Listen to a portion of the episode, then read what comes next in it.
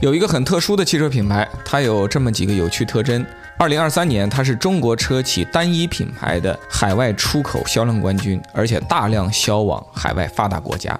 二，在国内的销量却很一般。三，它推出了国内唯一的纯电小跑车作品，甚至也是全球唯一在售的同类作品。四，很多人搞不清楚它到底是中国品牌还是欧洲品牌，它就是 MG，中文名名爵。春节前，在上汽乘用车的设计中心，我向他们的设计负责人邵景峰先生发出了很多提问，关于 MG，关于纯电小跑车，关于今天的汽车设计。邵景峰先生在上汽乘用车已经工作了十三年，主持了荣威、MG 等品牌大量的车型设计工作。在此之前，他曾经就职于上汽大众，在那里他主导过一款非常有趣的德国大众品牌的本土设计作品，江湖俗称“德元朗”。其销量之火爆，至少相当于今天的理想 L 七八九和华为问界 M 七之和。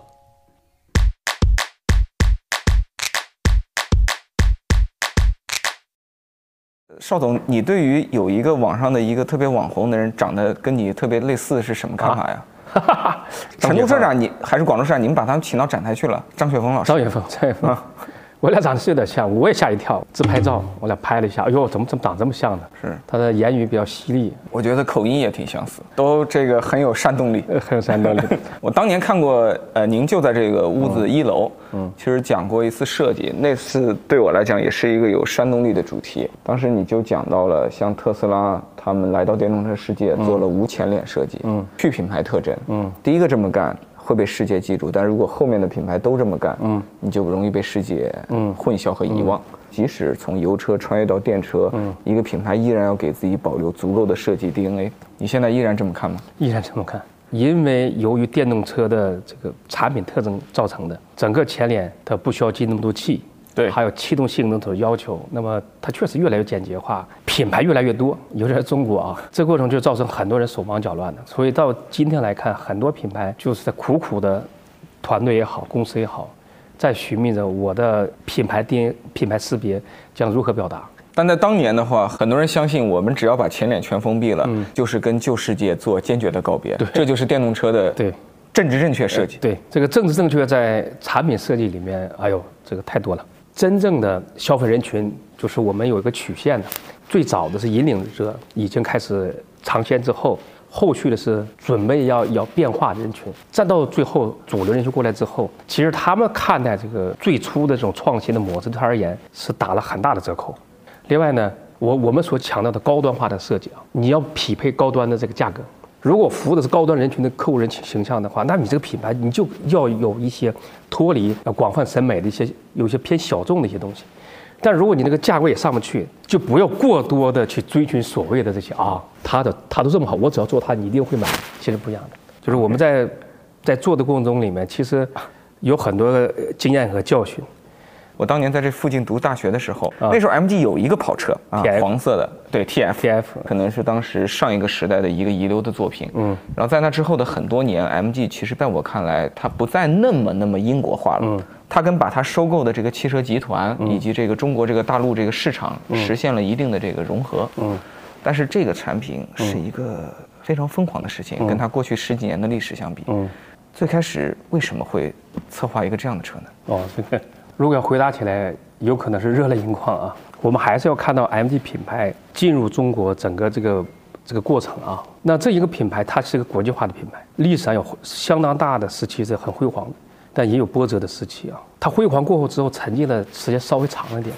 我特别记得，就是大概十年前的时候，我一直买英国的汽车杂志，嗯，好像是叫 What Car，What Car 当时一直对各个上市的新车进行评分，嗯。当时 MG 的得分都很低，嗯，而且实际上那个时候，据我了解，MG 在英国的渠道很有限，嗯，然后每年的年销量可能只有三位数，这是很正常。否则有好评价的话，也不会我们来主导。是上汽主导它的这一段时间里面，首先要解决很大的问题，先活下来，先活下去，对吧？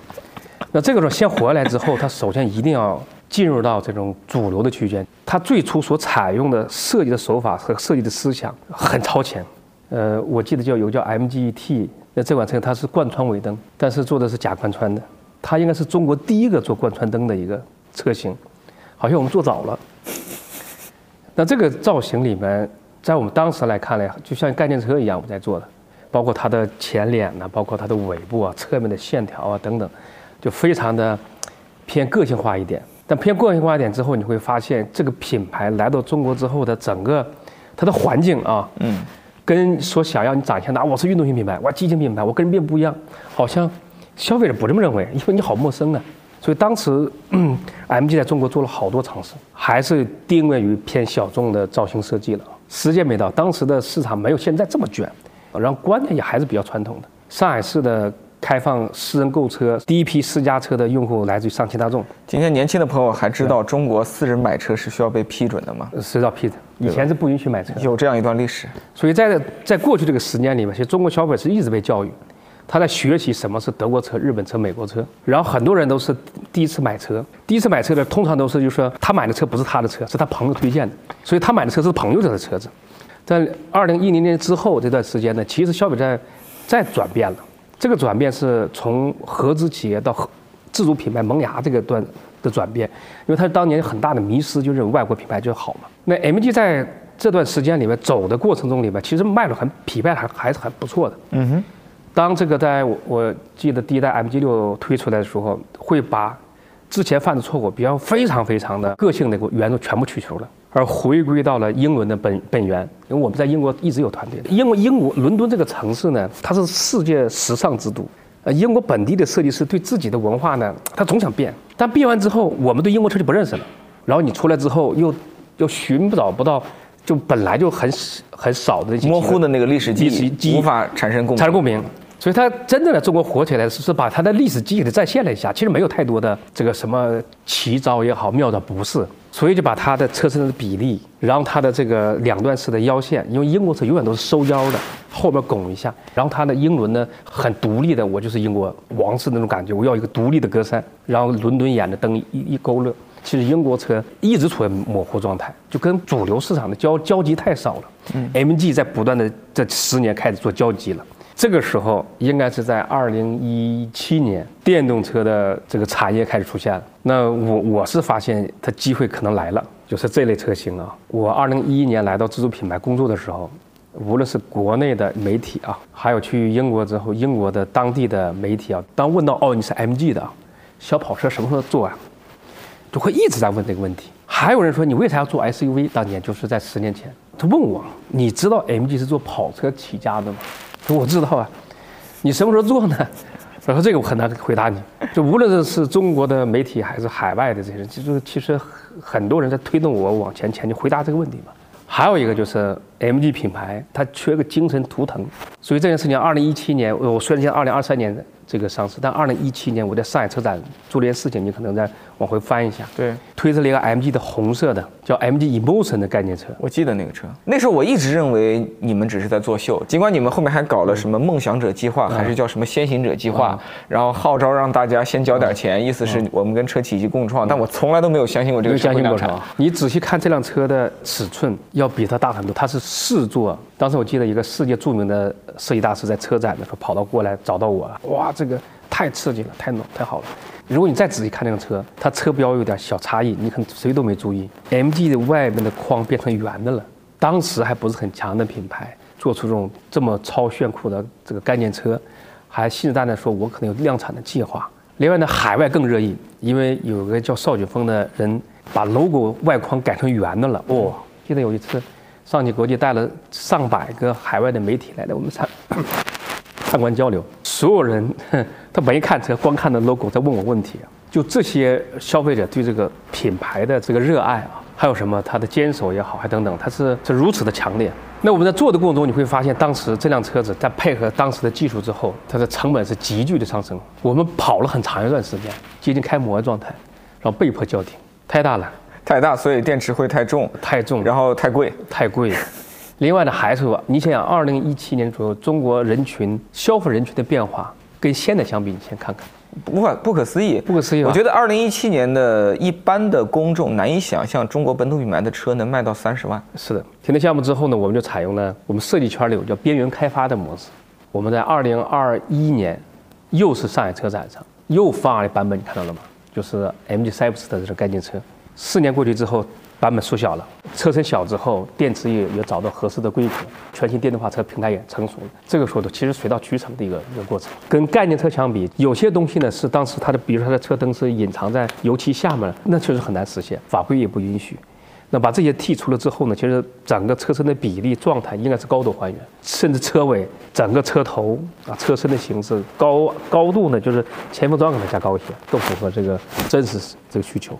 但其他整体上几乎差不多。这个其实我不是很想问的，但他们都跟我说让我问一下，嗯，这个尾灯为什么要做成这样的箭头？啊，他们也在一些其他的交通工具上看到过类似的形状。啊，好。这个箭头尾灯啊，当初在设计的时候呢，其实是有有考量的。它真实的来源是还是来自于英伦元素的一个再再解构。如果从我们视觉的设计师的角度出发，里面这个箭头是最简单、最明显的告诉你这个方向感。当这个车在高速快速往前前走的时候，它传递给后车的信号是相当相当的明确。那么这辆跑车呢，其实最刺激的地方，可能也是来自于这种设计师大胆的表白。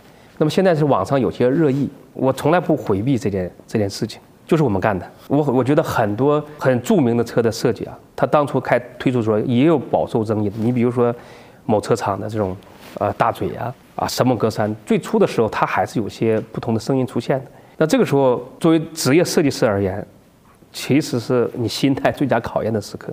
当你做一个原创设计的时候，最起码它属于 MG 的专属，它属于这代设计师的一个一个探索，因为它是自己的，我们自己的东西。最近几年，这个国内除了自主品牌向上这个趋势非常明显啊，嗯，但另一个趋势也不容回避，嗯，大家都在谈七块屏幕，再放上三个 O-ring，但是我们看到了 MG Cyberster 的这样一个很不一样的作品。嗯，呃，十月底到十二月份这个月总共我估计在四十天左右。我接到了国内六个大学的演讲，嗯，都是关于智能化的。其实，在很多大学里，我在发表这个观点的时候呢，其实很明确：当如果没有全自动驾驶时代来临的时候，很多智能化解决都是你眼前的那些痒点，不是痛点，因为你手离不开方向盘。你说我是故，你说故意回避智能化，那是肯不可能。我现在服务的这么这么多品牌，从高端到都会有的。但是 MG Cyber 它是更重要，它这个车身的形式，这个车出现，智能化的东西都是对它的一个辅助。在海外市场的话，你说我我眼花缭乱的这种配置，在德国高速上时速两三百公里的开的时候，你到底要什么样的智能化？当你要到德国体验高速公路的这种这种高速的话，时速我开最开到两两百四十公里，那你的人生观和世界观是变了，是是变了。我曾经 ET 七开到两百。不是因为我不想再加速，是因为它电子限速两百。但在那个时候，其实你的肾上腺素分泌一定是超标的，嗯，然后你一定会专注、专注、再专注、再专注。所以我们很、我们很很多这些内容需要放到一个真实的环境下去。它的首要目标，它是全球性的目标啊！很多人可能用中国市场的尺子来衡量这款车型，那它就是它不会诞生的，而且它有可能只是中国市场这两三年的尺子。对你往五年看都不一定是这样。我很畅想的这辆车，红色的 MG Cyberster，在德国不限高速公路上，在奔驰的时候，哪怕它旁边比它更快的保时捷911，它绝对不掉价的。所以这个感觉就是我当初很强的一个初衷。中国人所设计的这种代表的汽车的灵魂的。这种车身形式能够在这种不限车速的道路上策马狂奔。我们现在还是比较保守，喜欢一个铁皮把自己包起来。但你要到欧洲，你你也去做欧洲这种专题了，你会发现慕尼黑的街头到处都是敞篷跑车。你会发现伦敦只要天气允许，雨过去，太阳出来，马上把棚打开了，跟我们的生活方式完全不一样。任何的产品最终你不是为了传播服务的，你是为了用户真实的场景服务的。而世界上实际上不同市场的人类的生活方式和心态是截然不同的。但这里我就想插入一个问题啊，你看历史上在这个美国汽车大爆发的那个年代，在日本汽车兴起的那个爆发的年代。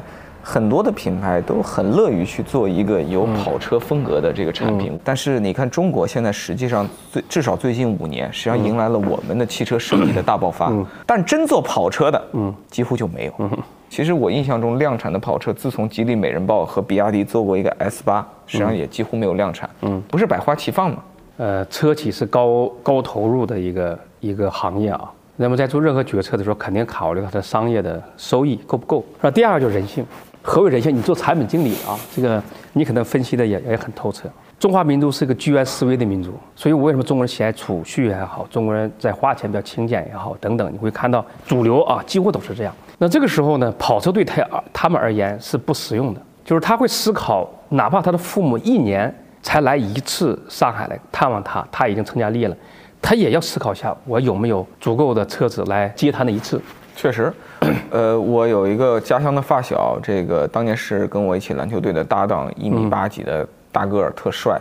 然后到现在还是单身一人。嗯，他来上海找我玩，那段时间我正好借这车，我就带他兜风。我认为开这个车的时候，我们的感觉都很美好。我说你回湖北实验了，就买这车呗，做实验第一个 MG Service 的用户。但他就会说，如果我真的掏三十万买车，是不是蔚来 ET 五啊，阿维塔十二这种有两排座椅的更合适？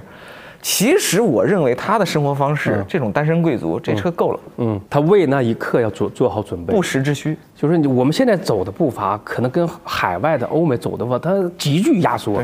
这个急剧压缩的过程之中，其实我们这个消费人群啊。他在对车的理解是在怎么说呢？就像一个超一个大锅里乱炖一样之后，是极其的繁杂，就是快速的出现了很多东西。然后呢，我们其实用这款车就唤起了很多真实的需求。你比如说，就像你可能什么车都开过了，唯独没开的就是它。其实是要打开很多中国消费者的，他就他感性的那一面。所以当时我在征说服我们的领导在批准的时候，其实我列了一些数字给他。我们中国有多少个家庭期望着自己的孩子走艺术道路？因为数学太难学了嘛。没咨询一下张雪峰，这个，如果你把中国的学艺术的清单拉下来之后，它的量有多大？还有那些广告创意的人员、毕业人员，他们其实的内心的感性的成分要远胜于他的理性成分，否则他没法从事这行业。是。那么这些人呢，其实在买车的时候相当的理性。我很难理解到你们从事这个行业为什么还也是这么理性呢？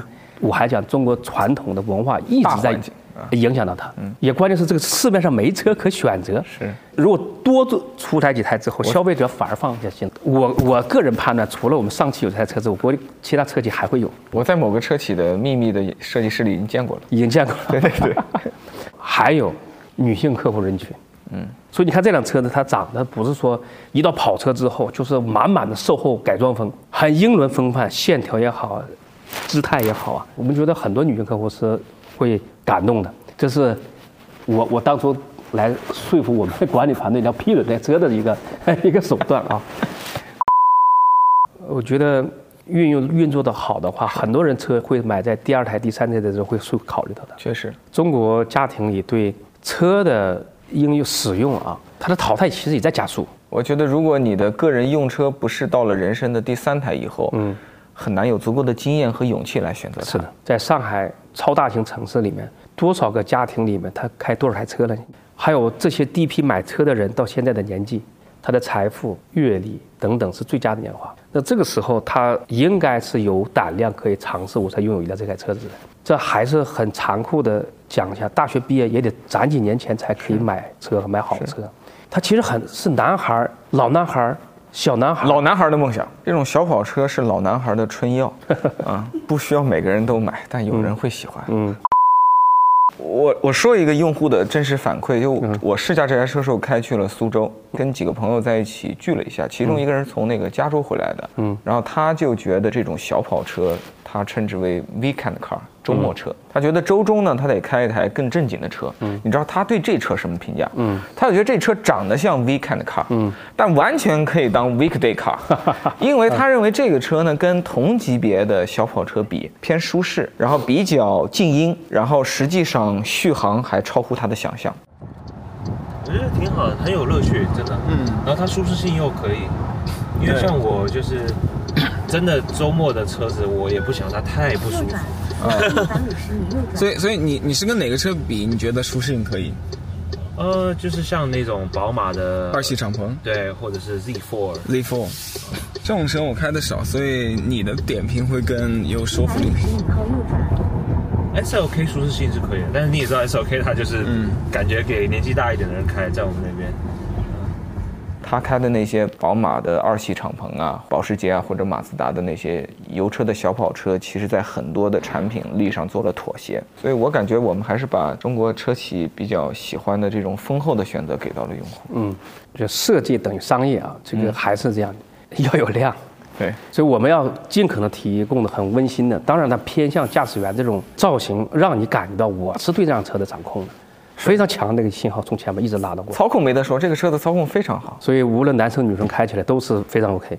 我的感觉就是它其实是打破了过去同类燃油车的那种产品的属性的设定。凡是小跑车，一定底盘硬、隔音差、舒适度低、配置很弱、材料不肯给好材料，开起来加速度也不会很。中国市场在海外的那些用户怎么看呢？因为我们通常认为海外的小跑车的拥趸们，他们某种程度上更 classic，更、更传统，更拥护过去的那些稳固的东西。嗯，去年啊，有英国古德伍德速度节上，这款车型应该是首次亮相。嗯，在静态展示的这个区域里面，我人山人海。当他不 care 你是 Made in China，他 care 这品牌很骄傲，说你看我们我们的牌子，有年轻的人，也有岁数大的，甚至古德伍德的老爵士也都也都来看这个车品牌，这个品鉴这个车子。在他们这个生活环境中，跑车对他们是太自自然不过的，敞篷车也再自然不过的。而他考虑没像我们这么心理负担这么重，不就是一辆小跑车吗？不就是一个周末要开开释放一下的？还有你把很多的平权下来了，通过电动化手段，另外它速度、性能、价格对他们来说非常好啊。这款车，呃，目前的预定的客户应该超乎我们的想象。那个大猩猩他有一句非常有名的话，他说这个他已经够老了，然后他这辈子都要坚持开这个有汽油味儿和引擎轰鸣气轰鸣声的车，因为欧洲的新车用户年龄平均在五十岁出头，你觉得他们接受一个车变成电动化这个事情会是没有阻碍的吗？如果你看到他们的社交媒体上看对这件事情的讨论啊，呃，是有一部分犹豫的。就是当年苹果手机出现的时候，你对这个屏幕触屏，其实包括我本人也带了很大的这个疑问。但如果这个潮流来的时候呢，你不能听他当初有疑问的这些人的声音，大的趋势是不是是对的？如果是对的话，那么坚定不移的就把它做，我觉得应该没问题。另外呢，还要这种自信的去往往前前行啊，因为中国的独特市场，全世界都很独特，生硬的开辟了一条新能源的赛道里面，然后而且强势的让所有人不舒服，在做引领的在时间里面有这种声音是很正确的。我插入一点关于这个品牌的数据啊，我认为很多在中国关注中国汽车市场的观众朋友都难以想象今天 MG 在全球的成绩有多好。第一个数据，刚刚过去的2023年，MG 品牌全球销售了84万台车，其中接近一半卖到了海外发达国家。第二个数据就是前段时间我在澳洲的朋友回国，我们在武汉聚会，他告诉我在澳大利亚 MG 品牌的市场份额已经达到了百分之十。但你买百分之十的概念就是在中国现在有一个品牌一年卖两百万台车，嗯那基本上就是仅次于比亚迪，对吧？然后第三个数据就是这个品牌在欧洲过去的一年卖掉了二十万台车以上。我十二月和三月两次去欧洲的时候，我听到的数字都是上一年刚刚过十万，所有人都在开香槟，大家都很高兴。然后我们今年就迎来了超过二十万二十万。台。对，我我前两天看到一张图片啊，中国车的出口曲线是在二零二一年从从井底上一夜又跃升到前面，在未来里面还是要认真的对待在海外的出口的每一台车，任何一件产品在上汽规划都不是只针对于中国国内市场，今后再发展的话，海外在量还会再往上放的时候。那海外的法律法规的遵循，海外设计风格的把控越来越重要。是，你不能够说他们很保守，那只是不同风格的选择。你不能够说我现在所有案件全竞评的就是优秀的，我们不喜欢别人做教师爷，我们最好也别给地球人做教师爷。对的。所以这个时候呢，我在设计团队的力量呢，可能会全球范围内还会招聘更加优秀的设计师，把我的设计团队打造真正是全球化的团队。国内的车圈的设计大拿高管当中啊，您是这个个人社交媒体起步非常早的。实际上，我关注您早于关注张雪峰老师。这个社交媒体，呃，您怎么看？就是除了带给您这个可能更多的传播扩散，它是不是也会给你的这个工作带来一些困扰？其实我是做呃中国品牌做汽车设计传播和推广的，是最早的一个。我记得我在二零一四一五年的时候，我们在做 R 叉五、荣 R 叉五的时候，其实一直在不遗余力地在媒体圈圈里讲设计语言、设计故事，百分之八十在讲我设计思考是什么。是百分之二十在讲这辆车子。我记得当时我们在做很多时候呢，我还采用好多手段，比如说漫画的手段。那为什么用这个手段？在十几年前，其实设计传播在我们现在不像你们有资讯这么发达，中国品牌很弱势，没人听。一旦有趣儿，对我们爱听第十代高尔夫、第八代卡罗拉和第七代宝马五系的做这个故事。所以这个过程中呢，其实我在想一种独特的方式啊。那当然了，就现在的社交媒体是越来越发达，但就像刚才我讲的，这个也会遇到很多困扰。